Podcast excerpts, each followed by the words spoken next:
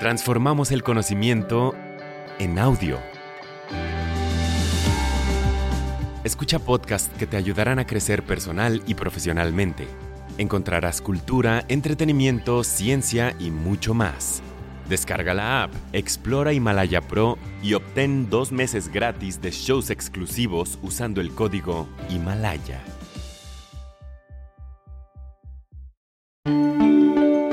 Y bienvenidos a Big Think para llevar.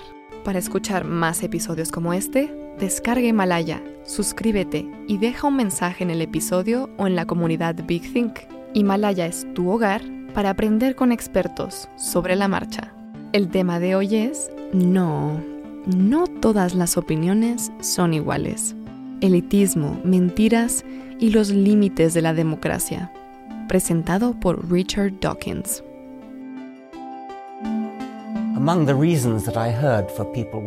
Entre las razones que escuché para que la gente quisiera votar por el Brexit estaban, bueno, es bueno tener un cambio, y bueno, prefiero el viejo pasaporte azul al pasaporte morado europeo. Este es el tipo de razones que la gente daba para votar por el Brexit.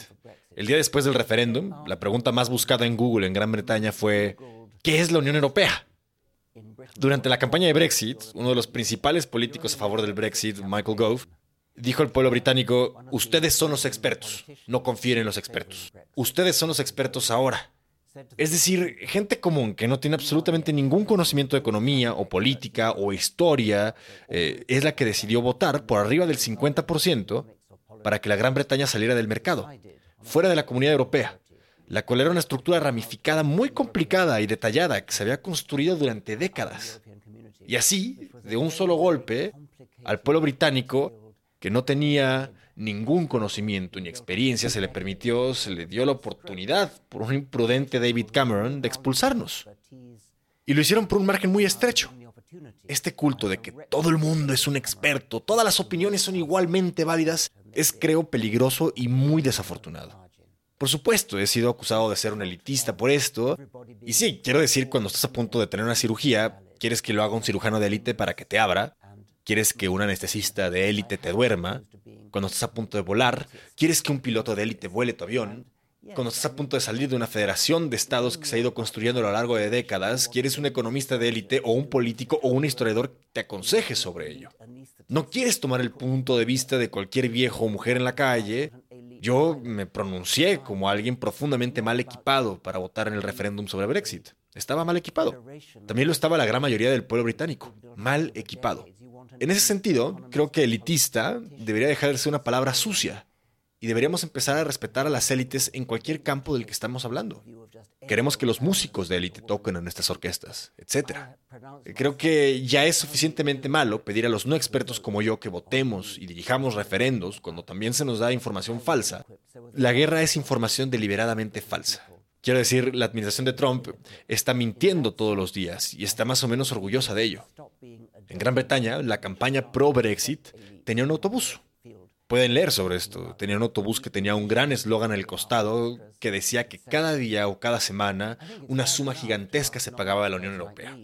Que si nos saliéramos, esta suma estaría disponible para invertirla en salud. Eso fue una total mentira, simplemente falsa. Y mucha gente probablemente se sintió influenciada por esa consideración de votar para abandonar la Unión Europea. Así que no, yo sí creo que debemos mantener la democracia tal como está, pero creo que es una democracia representativa la que tenemos. En Gran Bretaña tenemos una democracia parlamentaria en la que no votamos. Normalmente no votamos sobre temas reales. Votamos a los miembros del Parlamento, los miembros del Parlamento luego van a la Cámara de los Comunes y luego votan en nuestro nombre. Y tenemos un gobierno de gabinete donde el gabinete recibe consejos de funcionarios expertos. Así que no, no estoy abogando por cosas como que solo la gente con doctorados debería tener dos votos y cosas así. No quiero ser elitista hasta ese punto. Así que vayamos por la democracia representativa, pero no por la democracia de un referéndum. Creo que vale la pena agregar que el precedente de que no todos tengan el mismo voto, el mismo voto ponderado, ya está bien establecido en los Estados Unidos.